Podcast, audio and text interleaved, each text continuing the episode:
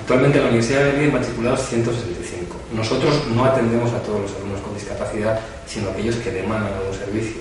Nosotros habitualmente al curso rondan los 80-90 alumnos los que atendemos, de esos 165. Entonces, eh, eso es una buena noticia también, es decir, hay muchas personas con discapacidad que pueden cursar estudios con normalidad sin ningún tipo de apoyo. Al igual que la Universidad Permanente Millán Santos, este servicio está estrechamente relacionado con la Universidad de Valladolid y también tiene como objetivo integrar a sus alumnos en el contexto universitario. La Universidad de Valladolid está comprometida con la integración de las personas con discapacidad y esto es prueba evidente que a través de su vicerrectorado de estudiantes eh, posee una unidad de atención a personas con discapacidad que pretende, en principio, fomentar la igualdad de oportunidades eh, y la igualdad de trato de las personas con discapacidad en el entorno de la universidad.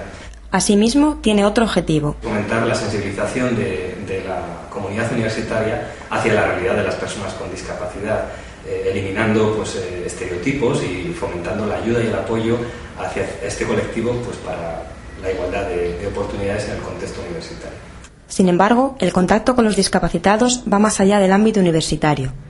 El Servicio de Asuntos Sociales se interesa por aquellos alumnos que están en vistas de entrar en la universidad. Eh, valoramos las demandas que puedan hacernos, eh, el tipo de apoyo que requieren y planificamos una intervención, a ser posible, transversal. Es decir, no solamente eh, se da un servicio especializado en, nuestra unidad de atención a personas con discapacidad, sino que buscamos que todos los servicios que estén implicados eh, colaboren en la integración.